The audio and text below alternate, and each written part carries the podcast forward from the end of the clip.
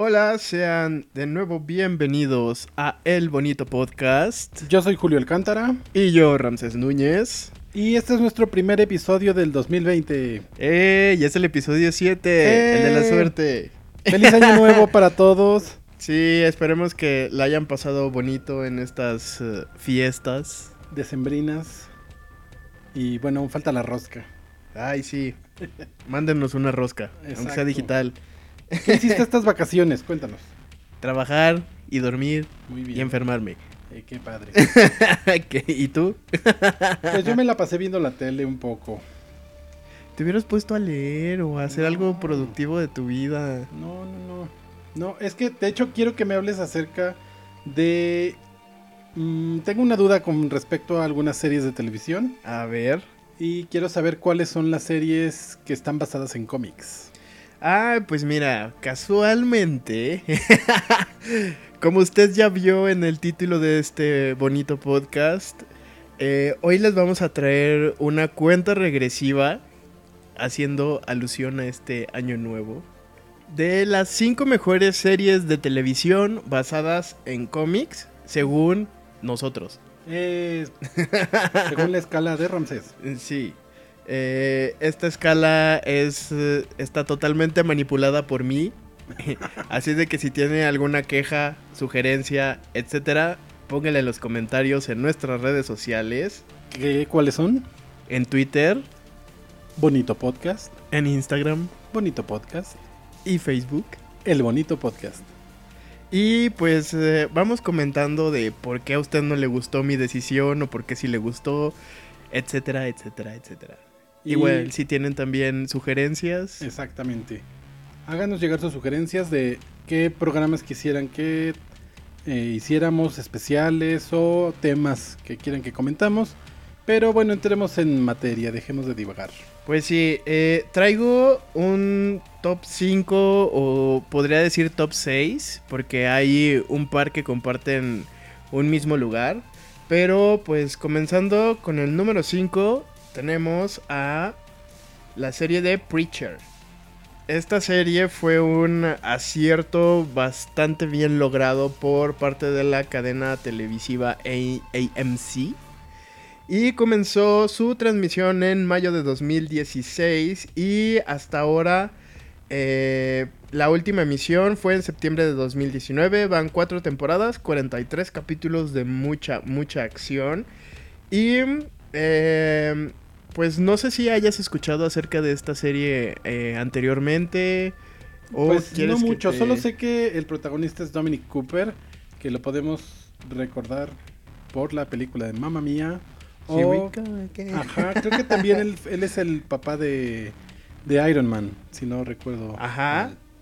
Bueno, pues en esta serie vamos a ver la historia de Jesse Custer que es un sacerdote eh, poseído por un poderoso espíritu que le permite, eh, por así decir, que él dé una orden o diga que se haga algo y que no le pueda decir que no.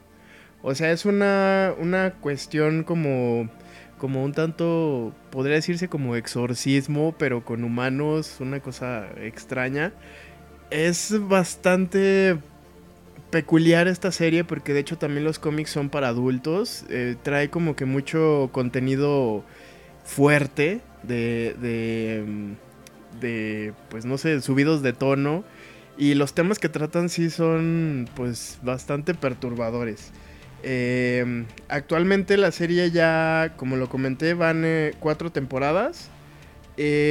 bueno, más bien, acaba de comenzar la cuarta temporada hace poco. Y eh, pues eh, aquí es donde va a terminar esta serie. O sea, van a ser hasta cuatro temporadas. Eh, usted puede encontrar los cómics en, ya publicados en México. Si no mal estoy, van por el volumen 6 o 7 de compilados chonchos.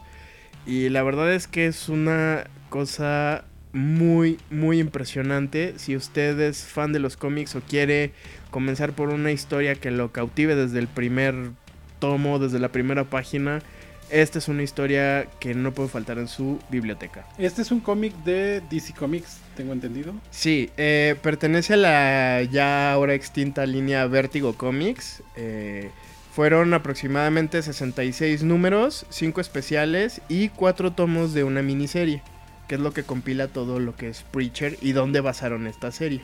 Ok, esta, esta, el guion de esta serie eh, fue elaborado por Seth Rogen. Ajá. Que lo podemos recordar como el avispón verde. Ay, muy bien. Pues sí, y eh, para mí Preacher es eh, una de las mejores series basado en uno de los mejores cómics que se han hecho ahorita, hasta ahorita en estos momentos. Eh, y por eso está en el lugar número 5. 5. Y bueno, comparándola con el cómic, ¿se apega, no se apega? ¿La historia es la misma? ¿Cambia algo? Está basada en el cómic y pues eh, por lo mismo sí tiene muchas cosas eh, muy similares. Hay algunas otras que pues por obvias razones no se pueden adaptar, pero la verdad es que es una serie que es eh, pues es bastante buena. O sea, no, no podría decirte es mejor el cómic o es mejor la serie porque cada uno aporta distintas situaciones que por ejemplo en un medio escrito no te puede ofrecer eh, lo que una serie lo hace.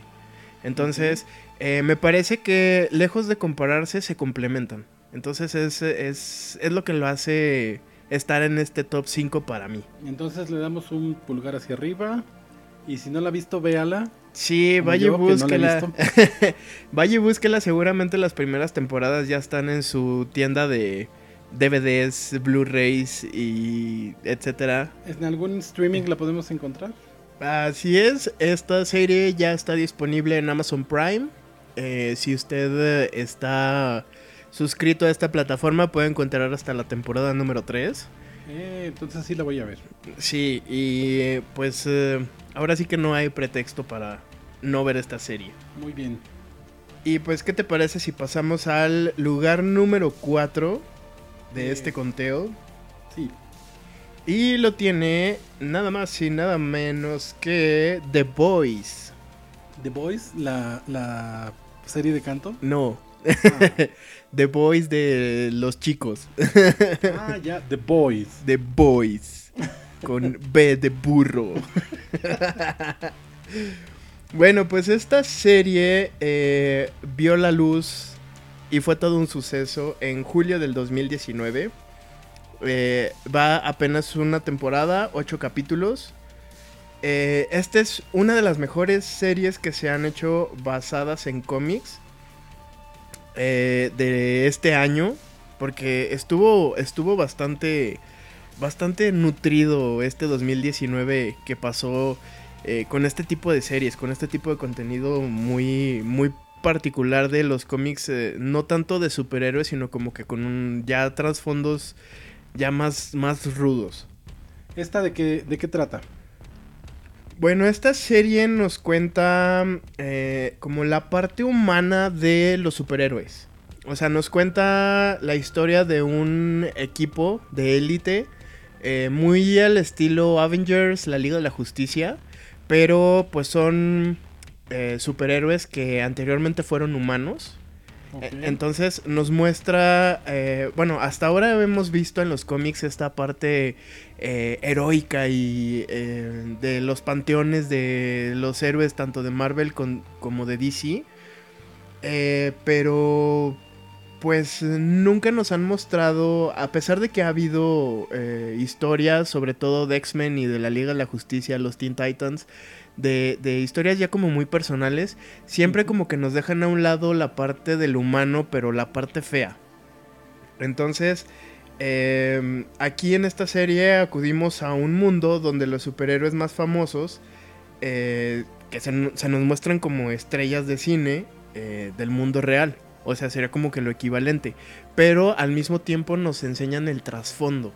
O sea, que, cómo, el hecho de tener ese poder o esa influencia con la gente eh, nos muestra cómo se corrompe esa humanidad y hacen abuso de, todo esto a los niveles que te puedas imaginar. Pues es muy, mucho, un, un tinte mucho más humano de, los superhéroes, ¿no? Eh, sí, sí, y es un poco también más crudo porque ves, este, por ejemplo, a la persona que es invencible o al sujeto que por el hecho de tener superpoderes eh, eh, comete fechorías eh, en contra de las mujeres y pues ellas no pueden decir nada porque como él es un superhéroe, la palabra de él tiene más peso que la de ellas que son víctimas. Y este es un tema muy recurrente y, sobre todo es una serie muy cruda porque no tiene censura en lo absoluto. Entonces pues es, es muy fuerte y esta tesis que nos presenta The Voice em, pues eh, es muy interesante porque es como que otra, otra cara de lo que es el mundo de los superhéroes. Perfecto. Y aquí, bueno, yo veo que esta serie eh, tiene como protagonistas a Jack Quaid en el papel de Hughie Campbell. Que a él lo podemos recordar por ser el tributo número uno, más bien del tributo del, del masculino del distrito número uno en los Juegos del Hambre. Exactamente. Y a Carl Orban, Ajá. que ahí lo podemos recordar por su personaje en, la, en las películas de Star Trek. Ajá. Él es Leonard McCoy. Ay, bien bonito. bueno, y pues eh, The Voice vio la luz en 2006 por la editorial Wildstorm que publicó los números del 1 al 6 y posteriormente cambiaron a la editorial Dynamite que publicó del 7 al 72, terminando o concluyendo también eh, toda esta historia en el año de 2012. Actualmente también ya podemos encontrar, eh, vamos por el tomo 7-8 más o menos, eh, no, estoy al corriente de, de, las publicaciones en México, pero los está trayendo Panini. trajo unas ediciones bien bonitas porque son en pasta dura y la verdad es que eh, bueno, va a sonar comercial, pero igual Panini patrocinanos. pero eh, pues las versiones que nos han traído han estado bastante, bastante bien. Muy, de muy buena calidad. Sí, muy bonita, muy buena calidad. Y las traducciones pues están súper bien hechas. Esta serie igualmente la podemos encontrar en Amazon Prime. Así es, está toda la temporada número uno, ocho capítulos, completita. ¿Cuándo viene ya la disponible? No sabemos todavía, pero espero yo que para verano de 2020 ya tengamos la temporada, o si no, incluso antes. Esperemos que sea antes. Sí. Y eh, pues, ¿qué te parece si pasamos al número 3 de esta lista y también una de las series que se ganó mi corazón? Estamos hablando ni más ni menos que de Umbrella Academy. ¿Qué tal? Esta serie creo que causó mucha expectativa por su parecido como un poco a los temas de X-Men, ¿no? Sí, eh, justamente es eh, tiene un plot bastante parecido al de los X-Men porque son eh, seis chavitos con superpoderes que viven en una mansión que era de un señor que los adoptó. Entonces es y él trata de enseñarles lo que está bien, lo que está mal, etc. Pero pues aquí regresamos a, un poco pues la distopía que, de la que hablábamos en The Voice. Eh, porque pues nos enseña también cómo está el mundo derroto. Entonces lo vemos desde la perspectiva de, cada uno de ellos, de cómo fue influenciando todo lo, lo que sucedía a su alrededor al crecer como niños superhéroes y cómo afecta todo esto en su vida de adultos. Eh, vemos eh, gente deprimida, gente metida en cuestiones de drogas, etcétera. Entonces está muy como normal. Eh, sí, como muy, muy del, de lo que pasa actualmente con toda la gente que no puede lidiar con su pues día a día, podría decirse. Esta serie es de Netflix y está basada en los cómics de que llevan el mismo nombre de Umbrella Academy. Y a que no te imaginas por quién están escritos. A ver, cuéntame. ¿Ubicas quién es Gerald Wade? No. bueno, pues en 2007 eh, este eh, vocalista de la banda My Chemical Romance decidió que iba a incursionar en los cómics y lo hizo de una manera épica. Es un, debe ser un cómic muy emo entonces. no necesariamente, pero sí tiene por ahí algunos tintes de, de lo que hacía en ese momento con My Chemical Romance. ¿Qué tal? Este. Pero la verdad es que si tienen oportunidad, ya viene la segunda temporada. Estamos a nada. Eh, la primera temporada se estrenó, se estrenó en febrero de 2019. Fueron 10 capítulos que la verdad se te van como agua. Y bueno, en esta serie podemos ver a Ellen Page. Ajá. Que la, podemos recordar por la película de Juno. O por su salida del closet en los Oscars. Ella hace a Vania Hungry Beast, que es de White Violin, o número 7. Sí. Y también tenemos a Tom Hopper como Luther, Luther Harvey Beast, Space Boy o número 1, que a él lo podemos recordar por ser eh, el personaje Deacon Tarly en Game of Thrones. Sí, estos dos personajes eh, son súper importantes. Porque, eh, número uno, pues obviamente eres como que el líder del equipo. Y Vania, híjole, su historia es súper triste, por decirlo de alguna manera. Pero pues era como que la niña más chiquita y, la que...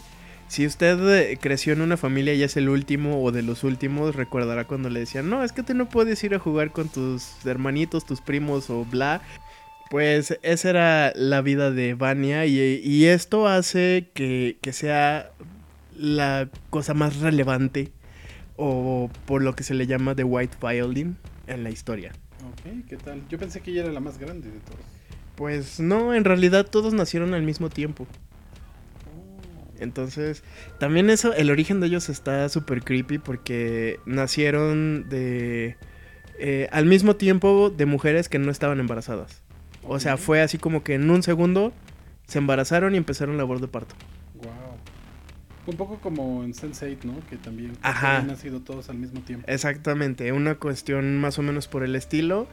Pero esta serie es eh, una joya, de verdad, véanla, no se van a arrepentir.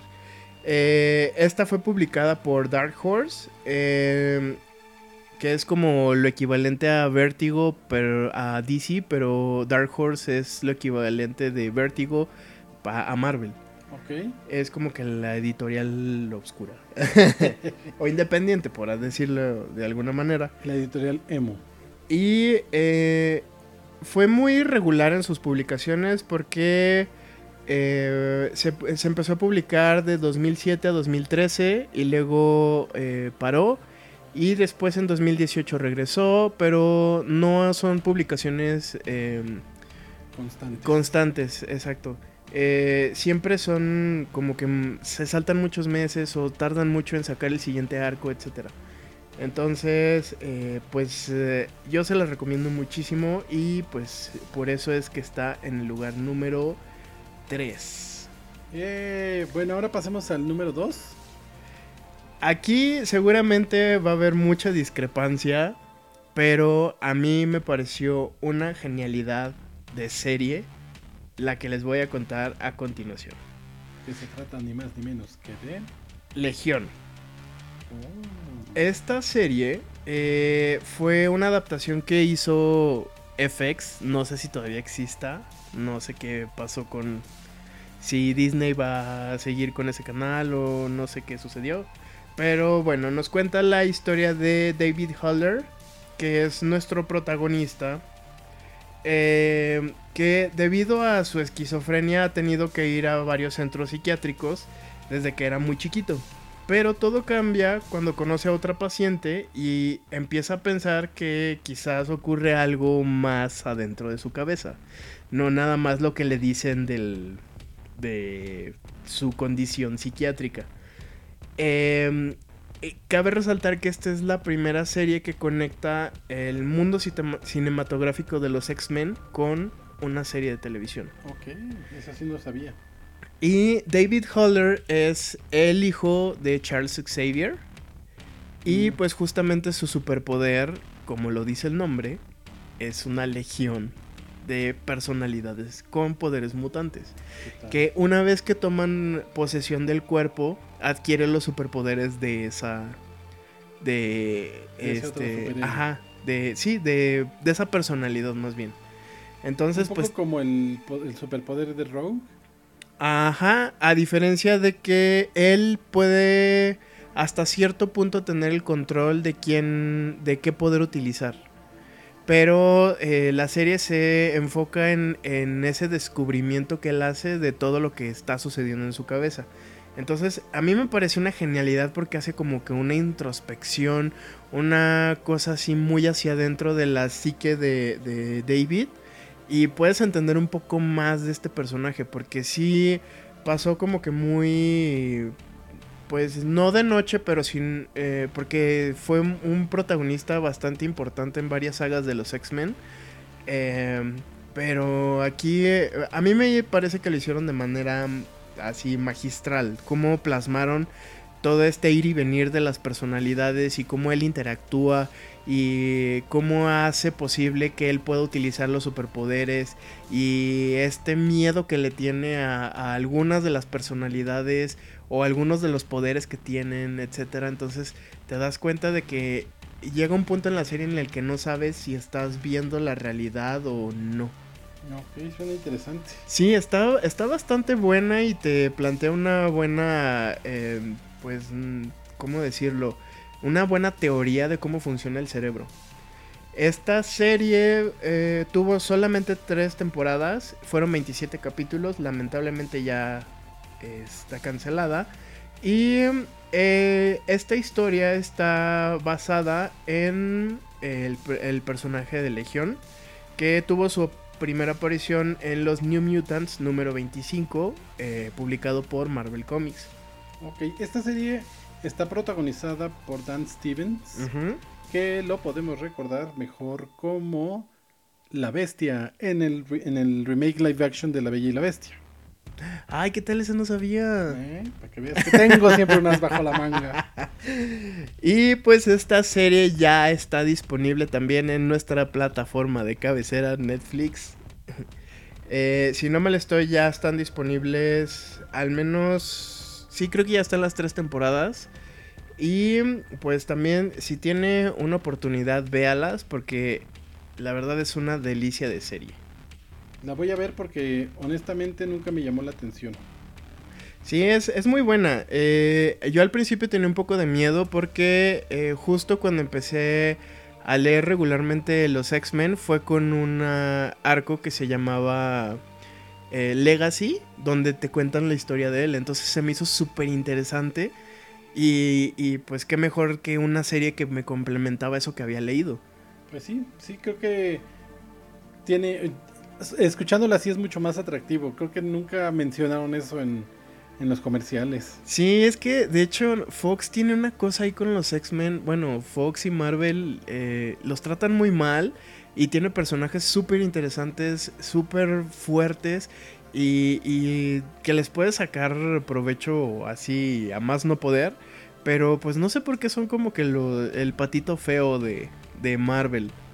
Pues al contrario, creo que es lo que más les ha traído dinero, ¿no? Pues sí, pero pues no sé por qué tomen esa decisión acerca de los mutantes que debo decirlo aquí. Para mí es lo único que vale la pena de Marvel. Qué groseros son los de Marvel. Pues sí. Y bueno, este tenemos antes de llegar al primer lugar, tengo algunas menciones especiales que sé que algunas ya las viste y quisiera también que nos contaras un poco acerca de ellas. ¿Qué te parecieron? Si te gustaron, si no te gustaron, etcétera. Y la primera que va en estas menciones especiales es Sabrina. Ay, qué bonita, sí. Que este, fue eh, transmitida por Netflix, que ya también viene la parte 3. Así es. Bueno, de Sabrina solamente me siguen debiendo a Salem limándose las uñas. Not gonna happen. Pero me gustó mucho este tinte dark que le dieron. ¿Sabes? Eh, eh, porque el cómic yo nunca lo leí. O sea, nunca fui fan de Archie ni, ni de Sabrina. Sin embargo, la serie de Nickelodeon se me hacía como, pues sí, muy noventera, muy, muy este, eh, chistosa. Y cuando escuché que iban a hacer un remake, me, me dio, bueno, primero pensé que iba a ser en el mismo tono y me dio miedo. Creo que no, no, no le habrían podido llegar por ese lado a superar la, la, versión anterior. Sin embargo, es una Sabrina completamente diferente. Eh, como te decía, más dark, más místico todo el, tema. Y me gustó mucho. Me gustó. Eh, creo que los personajes están muy redondos. Eh, bueno, su. Su indecisión entre, entre uno y otro de los galanes. creo que saldría perdiendo el humano, pero. Pues sí. Eh, fíjate que hay una cosa curiosa. Hay dos versiones de Sabrina, como lo dices, en las series. Pero también hay dos cómics muy distintos de Sabrina. El primero, que es de donde basaron la serie de los 90, era justo eso. Que salió de Archie. Ajá, que era como una Sabrina más, más tipo. Eh, eh, ¿cómo, se llamaba la Bewitch. Ajá, Bewitch. Eh, oh. em, ¿Cómo era? ¿En español? ¿Encantada? ¿Embrujada? Em, Ay, no me acuerdo cómo le pusieron en español. Bueno, esta serie. De hablar de sí. y ahora se nos olvidó. Bueno, eso es una serie que va. Hechizada. Se me fue la palabra. Bueno, es una serie que iba mucho por ese tono. Pero hace unos años, eh, que fue como 2015-2016, se publicó una serie más, más oscura de Sabrina tratando de explotar ese boom que estaba en el momento de, las cuestiones de horror, etcétera, que se estaban poniendo de moda. Al cómic le fue súper bien que decidieron hacer una serie basada en esta nueva etapa de Sabrina. Ok, con razón no sabía de la existencia de ese otro cómic, y, pero creo que fue un buen giro. Sí, y de hecho también ya está siendo publicado en México. Si no mal estoy, es por Editorial Camite. Vayan y búsquelo también, van a, han de ir por el tomo 2, ya son tomos compilatorios, entonces pues es más fácil seguir la historia así. Lo voy a comprar. Sí, la verdad es que si lo llegas a ver es una muy buena adquisición. Y pues de la mano de Sabrina va la serie de Archie, que lleva por nombre Riverdale. Ajá, esa sí no la he visto. pues bueno, tiene un tinte muy parecido al que tiene Sabrina, que ya es un poco más serio, ya eh, todos los personajes de Archie, este, Verónica, eh, Torombolo, Betty. Eh, Betty, ya tienen una interacción ya con más problemas de adolescente, etcétera, etcétera. Entonces, está un poco más interesante la trama. También es más oscura, ¿no? sí. La trama es, es como detectivesca. Sí, y de hecho hacen pequeños guiños entre Riverdale y Sabrina de uno, uno del otro, porque en realidad estas series están conectadas, así como el mundo de Archie y el de Sabrina están conectados en el mundo de los cómics. Así es. Entonces, estas series están bastante bien hechas, las podemos encontrar ambas eh, por Netflix. Y eh, pues nos están dando contenido bastante constante. O sea, no tienes que esperar un año para tener la siguiente temporada. Eso está padre, creo que. Sí, este formato me está gustando mucho y me, agrada que estén haciendo esto. No sueltan toda la temporada, te dan un, una porción eh, a inicio de año, otra a mediados y otra al final. Entonces es eh, como que siempre te mantienen fresca la, la serie. Y por último, en estas menciones especiales tengo un complejo de series, pero que están englobadas en una misma historia, que es el Arrowverse. Me imaginaba. Estas series están siendo transmitidas por CW. O Warner Channel en, aquí en, México. Y pues eh, todo este Arrowverse eh, engloba lo que es Flash, Arrow, Supergirl, Legends of Tomorrow y la más reciente que se acaba de estrenar, eh, Batwoman. Eh, hay algunos que dicen que Arrow está súper de hueva, que, que, está muy rebuscada la trama, etcétera, etcétera. Y sí se los concedo. Hay algunas partes, sobre todo en las últimas temporadas, en las que la serie se vuelve un poco cansada. Pero lo que vale la pena de esto son los crossovers que hay entre series. De hecho viene uno grandísimo, ¿no? Está actualmente eh, y va a terminar en algunos días el, crossover más grande de series que ha habido en la historia. Y también va a salir el Somebody Save Me. Así es, vamos a tener a Tom Welling de vuelta. Así es. Haciendo Superman. Eh, y pues justo es esto, de que hay una interacción entre todas las series tan padre y tan importante y les da a cada uno de los héroes un protagonismo en una misma historia y aparte puedes seguir viendo las historias por separado es, es algo increíble y creo que es algo épico eh, que no se había hecho en televisión. Eh, personalmente a mí la serie que más me gusta eh, de este Arrowverse es Flash y Supergirl. Porque Flash es como Batman, tiene villanos así para aventar para arriba y no se le acaban. Y Supergirl es como una cuestión muy... El diablo viste a la moda con superpoderes. Eh, no sé, es, es, una serie muy, divertida. Sí, y aparte justo tiene esto de, que pues ves como los problemas de, de Cara Danvers, de su vida amorosa, de que tiene dos galanes y no sabe por cuál decidirse.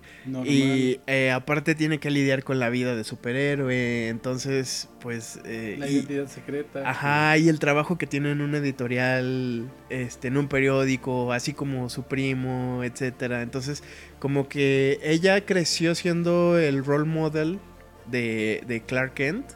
Pero al llegar a la Tierra, por ese desfase, eh, que hubo, que ella se quedó atrapada en la zona fantasma. Y después llegó muchos años después que él, entonces pues ahora su primo es adulto y ella sigue siendo una chavita. Entonces, pues como que ese choque y luego pues que ella sí recuerda a Krypton y, y de repente hay muchos flashbacks a todo lo que recordaba de sus padres y etcétera. Entonces es una historia bastante bonita, es muy rosa, pero no deja de ser de superhéroes y es, está bastante padre. Creo que en, eh, en este caso DC ha, hecho muy buen papel con las series.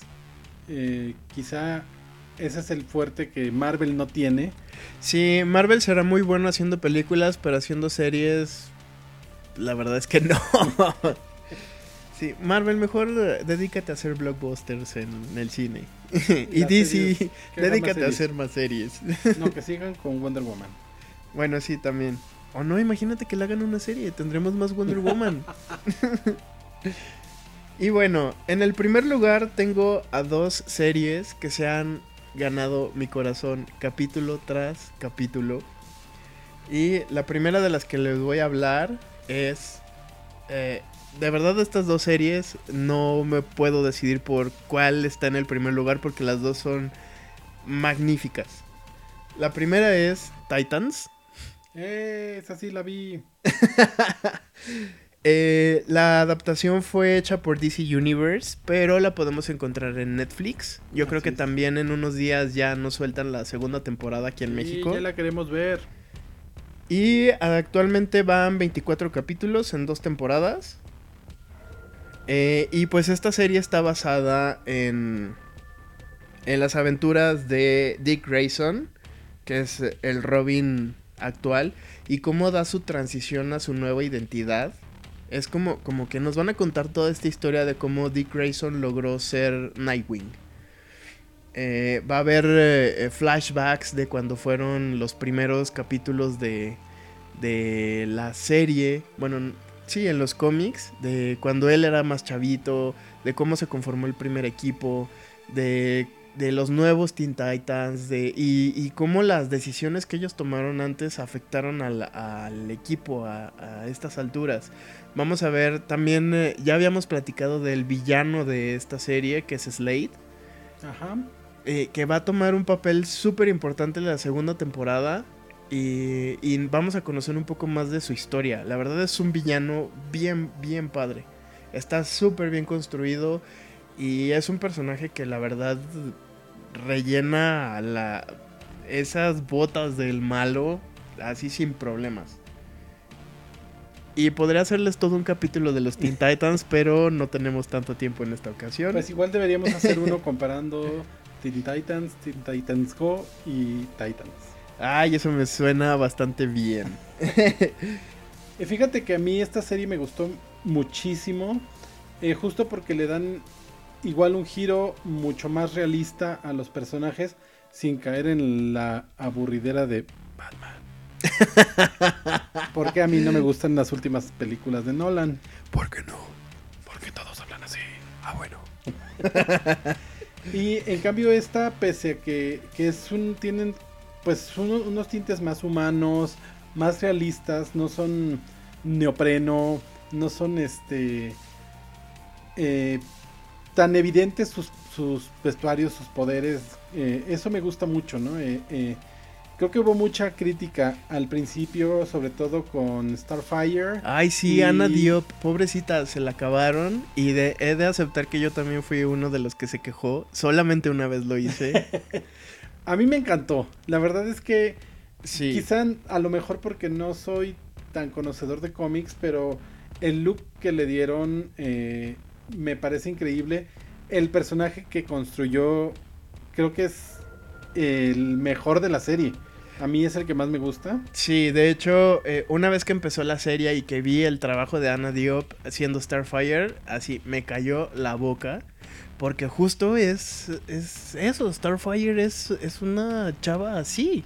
Así es, me, yo sí creo que la corona se la doy a ella de, del el mejor personaje de Titans.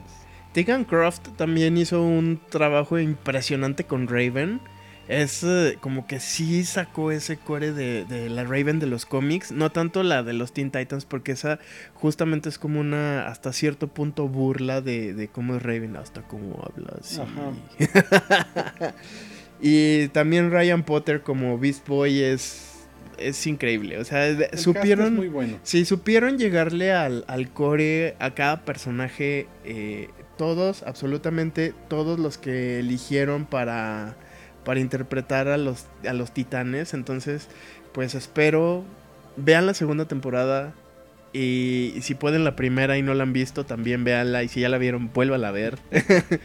porque, porque es una, una serie impresionante. Es de superhéroes, pero al mismo tiempo es, eh, te enseña los conflictos reales que hay en la vida. Entonces, no sé, como que cada vez están haciendo series más, más apegadas a lo real. O sea, ya te, enseñan los, los problemas que enfrenta la gente. Es así de, ok, tengo superpoderes, pero también tengo que pagar una renta. O tengo que este, sobrevivir. O tengo que conseguir comida, etc. Me da la depresión. Ajá, o estoy deprimido. O, no tengo papás. creo que eh, el, el, es el tema de aquí, ¿no? Todos, cada uno de ellos están solos en, en, en la vida Sí. Y, entre ellos crean su propia familia y eso es, eso es muy bonito. Sí, habla mucho sobre todo de esta familia eh, que uno elige, que es, eh, bueno, es la que te toca, que son tus papás, tus hermanos, tus primos, tus abuelos, etcétera.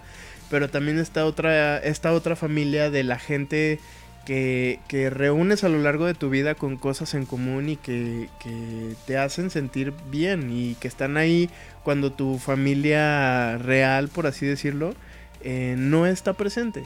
Entonces es como que con las personas con las que tú decides pasar tu vida y es, es lo bonito de esta serie. O sea, que, ah. que te enseña esa unidad. Y esta serie está mm, escrita por mi escritor de cómics favorito, que es Jeff Jones que es quien me trajo de vuelta a Green Lantern y a Flash. Y le agradezco infinitamente por haber hecho esta serie y voy a llorar. y pues esperemos que hagan más temporadas. Sí, le ha estado yendo bastante bien, a pesar de que la premiere de la serie es en, eh, la plataforma de DC, DC Universe. Em, parece ser que, que a, a, pesar de esto le ha estado yendo súper bien en rating. Tanto que pues ya la tenemos en Netflix. Pues deberían abrir esa plataforma para Latinoamérica y para el pues, resto del mundo. Esperemos que pronto porque tiene unos contenidos eh, eh, muy muy buenos. Eh, de hecho también en esa plataforma está un spin-off de esta serie que de hecho ya también habíamos hablado anteriormente, que es la Doom Patrol. Ah, sí es cierto. que es de donde viene Beast Boy. Y bueno, pasando a la otra serie que comparte el primer lugar junto con Titans. Es una serie que terminó hace días. Y también nos dio, bueno, al menos a mí me dio un ataque al corazón. porque estaba muy nervioso. En el momento en el que la anunciaron, tenía mucho miedo de que fueran a hacer un desastre. Y estoy hablando de Watchmen. Oh, no la he visto. Quiero verla. Tienes que verla. es la mejor serie que se ha hecho del tema. ¿Qué tal? ¿Y eh, ¿qué, tiene que ver algo con la película? ¿No tiene nada que ver con la película? Eh, el creador que es Damon Lindelof lo, lo resume o lo describe como si fuera un remix de lo que es Watchmen. ¿Tiene que ver con el cómic y tiene que ver con la película? Sí, tiene que ver con los dos. Porque lo que hace aquí es que, por ejemplo, eh, si tú viste la película o leíste eh, los cómics de Watchmen, ahí sí es un. Literal vaciaron el cómic en la, en, en la pantalla, pero cambiaron algunas cosas, eh, pusieron otras que no estaban ahí. Son detalles muy pequeños que solamente fans así super clavados saben dónde están. Eh, como por ejemplo la super fuerza que se ven en la película, eso nunca sale en, el cómic. O por ejemplo hay cosas que pasan en el cómic que no pasan en la película, como por ejemplo lo del ataque de los pulpos. Entonces, eh, lo que hace la serie de Watchmen eh, es como que junta todos los elementos que existen tanto del cómic como de la película y los hace canon. Los, los lleva a una serie que pasa 34 años después de los eventos de Watchmen que ya conocemos. Ok, o sea, digamos que se estaría situando en los 90. No, es en el 2019. O sea, la serie está pasando ah, en el en, al tiempo en el que se estrenó. Es como si tú estuvieras viendo esa realidad. Ok. Entonces, este, vamos a ver a una nueva protagonista que esto me encantó. Que es, eh, eh, lleva por nombre Angela Abar, que es Sister Knight. Y em, ella es... Eh, bueno, no les voy a decir quién es ella, porque si no sería spoilearles toda la serie. Pero es... Vamos a seguir como que todas las aventuras. Ella es una policía, o ex policía. nos, nos, explican cómo está o qué fue lo que pasó después de todos los eventos de Watchmen. Eh, que por ejemplo como Estados Unidos ganó la guerra de Vietnam por gracias al Doctor Manhattan, Vietnam pasa a ser un estado más de Estados Unidos. Ok. Entonces, este, vamos a ver como que en qué tanto afecta esta interacción y cómo se da, cómo reciben eh, las personas nativas de Vietnam toda esta eh, pues nueva cultura que les llega, cómo reaccionan ante ello y cómo afecta a los norteamericanos. Abordan un tema del racismo como se está viviendo ahorita, pero obviamente intensificado por el tipo de mundo en el que ellos... Eh, eh, ajá. Y vemos algunos personajes de que regresan, pues obviamente 34 años más viejos. Eh, sobre todo, eh, les puedo decir que vamos a ver a unos Imandias viejo. Y es, es una genialidad. Así, una cosa bárbara. Es eh, interpretado por Jeremy Irons. ¡Wow! Es una. Es así, cuando lo ves, es yo creo que la interpretación más impresionante de toda la serie. También vemos ya una Lori Blake, que es Silk Spectre 2, pero ya más grande. Entonces, eh, eh, tiene como que eh, sí tomó la, la, la, personalidad de su mamá al, al, llevar el manto de Silk Spectre en la película de Watchmen, pero una vez que se da cuenta de que el comediante es su papá, como sucede al final de Watchmen, pues ella también decide ser parte de esa como de esa estructura eh, que era su padre para ella. Entonces, la comedianta. Sí, de hecho se hace llamar por un tiempo la comedianta, que en inglés sería... The Comedian. Ay, pues algo así. bueno, em, pero eh, no sé, es, es, interesante cómo evoluciona eh, Damon Lindelof, cada uno de los personajes. Obviamente ya no tenemos un Rorschach, pero tenemos equivalencias, tenemos personajes nuevos y sobre todo nos conecta con los personajes de la primera línea de superhéroes que fueron los Minutemen, que es de donde se basa Watchmen para existir. Entonces vemos, de hecho, flashbacks, vemos cosas que traen del pasado hacia el presente y ves cómo, cómo em, pues, eh, distorsionan de cierta manera la, la realidad y cómo fue que, que, llegamos a ese punto de la historia en Watchmen. Eh, tienen unas cosas así como medio futuristas, pero también tienen unos retrocesos como por ejemplo que en 2019 no hay internet. Ah. Sí, y no podrían estar escuchando este podcast. Así es. Pues mira, yo te voy a ser honesto. La verdad es que la primera vez que vi la película de Watchmen me dormí. me aburrí muchísimo. No la quería volver a ver. Hasta que un día estaba haciendo zapping en la noche y me la encontré. Iba empezando y dije, la voy a ver para quedarme dormido. y pues no, no pasó. Me, Qué bueno. Me, clavé, creo que entendí la película. Eh, nunca había visto eh, pues ni el cómic ni, ni, nada. Entonces creo que le, le, fui agarrando amor. Y ahora cada vez que la veo la tengo que terminar. No, no, no la puedo dejar inconclusa. Y pues esta serie, aunque no la he visto, la tengo así. Creo que va a ser la primera que vea este año. Sí, es una muy buena elección para tu primer serie del 2020. Y de hecho, si usted no la ha visto o si ya la vio y la quiere volver a ver, está disponible en HBO. Ya actualmente están eh, todos los capítulos. Y yo le recomiendo que a la par que está viendo la serie, hay un podcast oficial de HBO donde comentan cada uno de los detalles de así capítulo tras capítulo.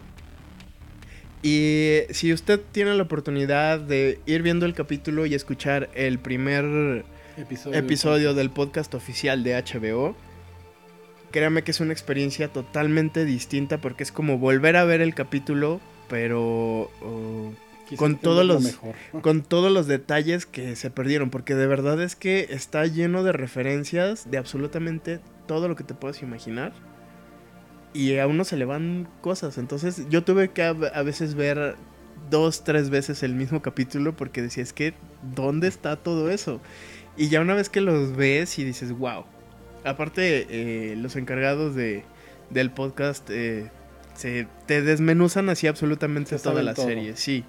Entonces, pues vayan eh, a ver la serie, eh, busquen el podcast y la verdad es que es una mancuerna muy, muy buena.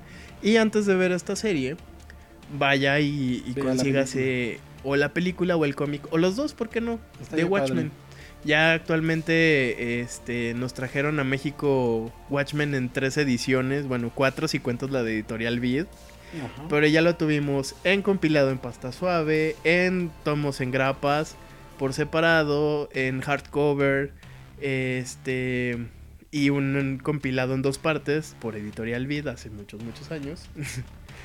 y pues eh, también ya eh, van a empezar a publicar en, en un formato de pasta dura el Before Watchmen, que es todas las historias que sucedieron antes de Watchmen.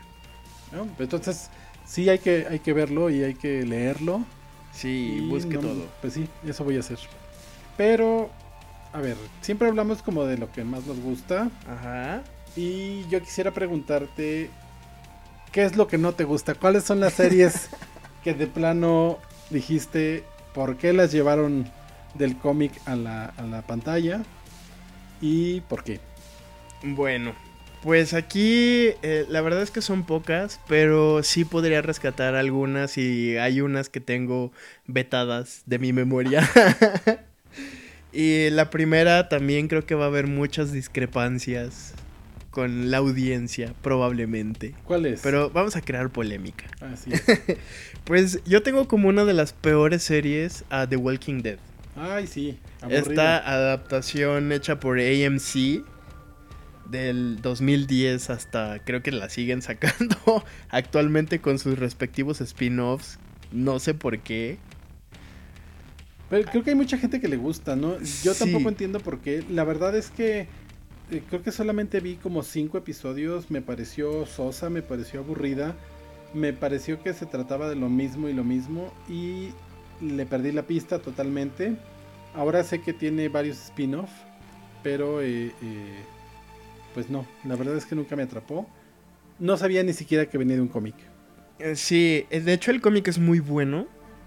Es mejor que la serie. Porque de hecho se separaron en algún punto y en la serie empezaron a sí tomar referencias de dónde, para dónde iba la historia, pero por ejemplo hay personajes que debieron de haber muerto, que siguen vivos, eh, etcétera.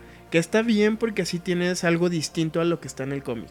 Pero pues si vas a hacer una adaptación, pues, pues ya mejor, eh, por ejemplo, lo, lo que hicieron con The Voice o Preacher eh, o The Umbrella Academy o sea, pues cuentas la historia de una manera distinta, pero sin salirte de los renglones de que ya está escrito. Así es.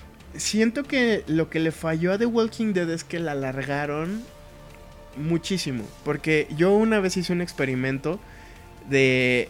Eh, no me acuerdo si fue en la quinta. En la cuarta o la quinta, quinta temporada que era que veía los primeros cinco minutos del capítulo y los últimos cinco minutos y entendía perfectamente qué era lo que estaba pasando. Entonces me vi toda la temporada en un menos de un día y pues no sé, The Walking Dead para mí cada temporada que sale es más horrible que la anterior.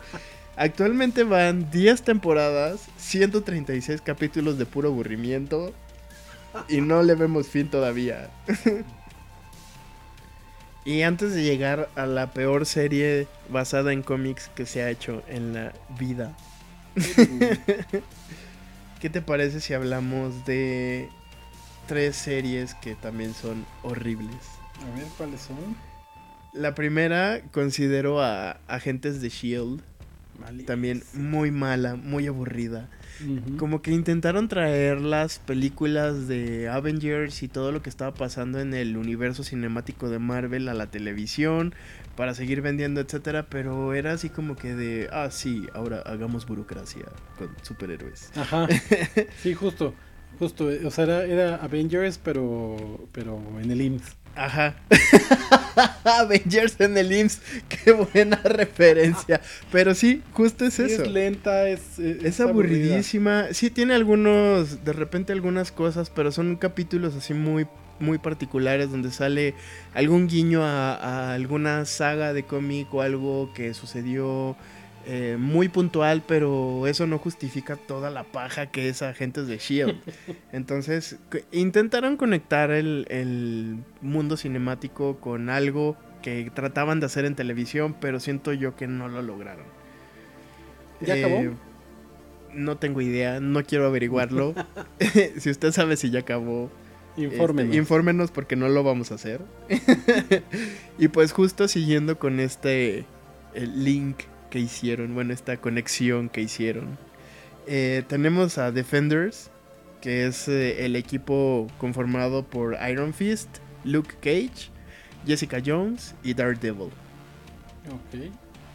Cada uno tuvo su serie por separado. Sí, eso sí lo recuerdo. Algunas son buenas. Eh, Jessica Jones es ah, tiene sus altos y sus bajos. Daredevil es buena, pero como que no alcanzó a despegar como se esperaba porque fue cancelada muy rápido desde mi punto de vista. Siento que, que tuvieron mucho de dónde explotarle porque Daredevil es un personaje bastante bueno, pero pues no sé, como que trataron de hacer eh, algo parecido o la competencia a lo que estaba haciendo Warner. Con el Arrowverse. Ajá, pero pues fue todo un Epic Flop. sí, y la última es una serie bastante random que no entiendo todavía por qué la hicieron. Supongo que... Eh, de hecho, tampoco he leído el cómic, pero sigo preguntándome por qué. Eh, en Amazon Prime podemos encontrar The Thick. Que es, me suena. Que es eh, un personaje, o bueno, un superhéroe basado en una pulga. Ok. o sea, no, no conformes con, con Ant-Man. Eh, sí, pero es, es como que una cosa entre una sátira eh, a los superhéroes. Este, como que nunca terminé de, de entender qué era lo que estaba pasando. Eh, a lo mejor me hizo falta, pues, no sé, a lo mejor leerlo o investigar un poco más, no sé, pero te juro que le di muchas oportunidades y es una cosa bastante rara. O sea, no, como que, al menos para mí no tiene ni pies ni cabeza, entonces es un proyecto como muy extraño. sí, era em, como una especie como de Deadpool extraño. Sí, pero... básico. Ajá, y luego no sabes si solo todo lo que pasa este superhéroe eh, solo pasa en la cabeza de nuestro protagonista o si sí existe o no. Es, una cosa muy rara, porque en realidad nunca te explica nada. Al menos en lo que vi yo de la serie, eh, no. Y los capítulos, a pesar de que son... Ah, pues no son tan largos, pero tampoco son tan cortos, como que no alcanza a atraparte. Siento que necesitas mucho background para entender la serie.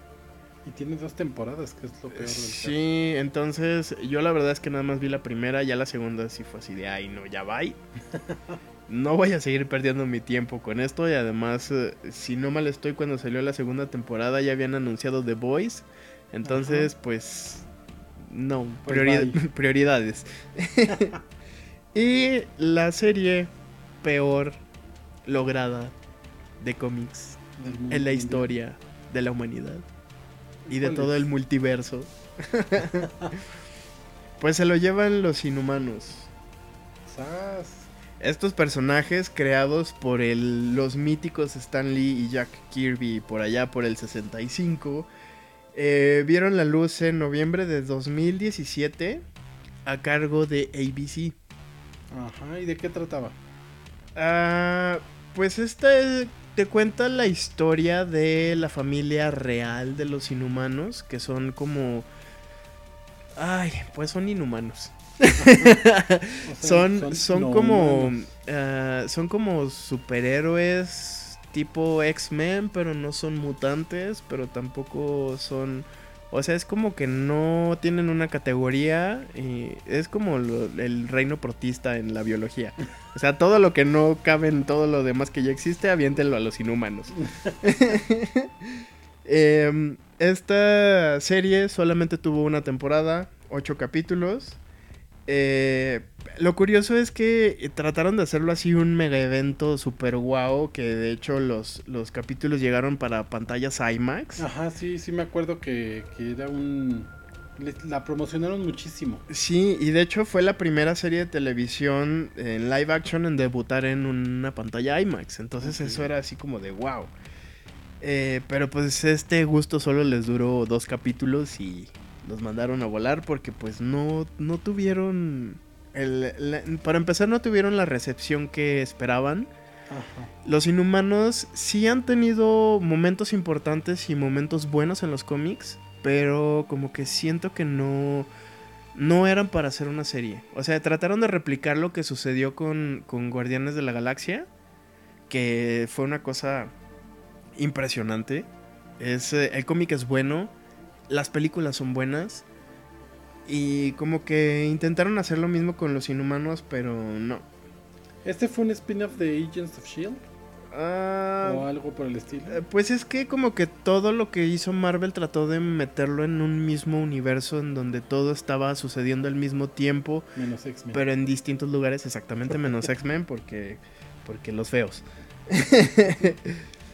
Y este, pues eh, justo lo, la historia comienza después de un golpe militar que le dan a la familia real de los inhumanos y se van a vivir a Hawái, donde ellos tratan de, sobrevivir y al mismo tiempo salvar a la Tierra de ser destruida. Entonces es mm. como, no sé, es como una cosa entre perdidos en el espacio. Eh, la primera serie que hicieron entre los locos Adams. Una, es una cosa súper extraña y súper... No, no pierda su tiempo viendo esta serie. Si la ve recomendada para usted, evítela a toda costa. Es más, ni siquiera sabemos en dónde la transmiten. Con eso le decimos todo. Pues yo creo que ya no la transmiten en ningún lado, ¿no? Pues hasta donde yo sé, pues probablemente va a estar en Disney Plus. Pero. Para rellenar. Pues sí, pero pues de aquí a que llega a México, gracias televisoras nacionales. este, pues no sé, pero si usted se la llega a topar, no la vea. Mejor vaya a los cómics y léalos. Esos sí están buenos. Bueno. al menos. y bueno, pues eso es todo por esta emisión. La ah. primera del 2020. Eh, mira, yo paso de la tristeza a la felicidad. A la felicidad en dos segundos. Así es. Pues espero que, que les haya gustado. La verdad es que nos hablaste de series que, que unas las he visto, otras no, me gustó. Bueno, ya tienen recomendaciones para comenzar su año, si es que no han visto la mayoría de las series, ya sabe por dónde empezar, si tiene dudas. Y obviamente faltaron muchísimas series, pero pues esas las dejamos para otro conteo. y pues bueno, eh, déjenos sus comentarios, síganos, denos like, follow, lo que le quieran dar. Y nuestras redes sociales nuevamente son en Facebook el Bonito Podcast. En Twitter e Instagram. Bonito Podcast. Y acuérdense que nos puede seguir por Spotify, y por Apple Podcast y, por Google Podcast y por todo lo que tenga podcast.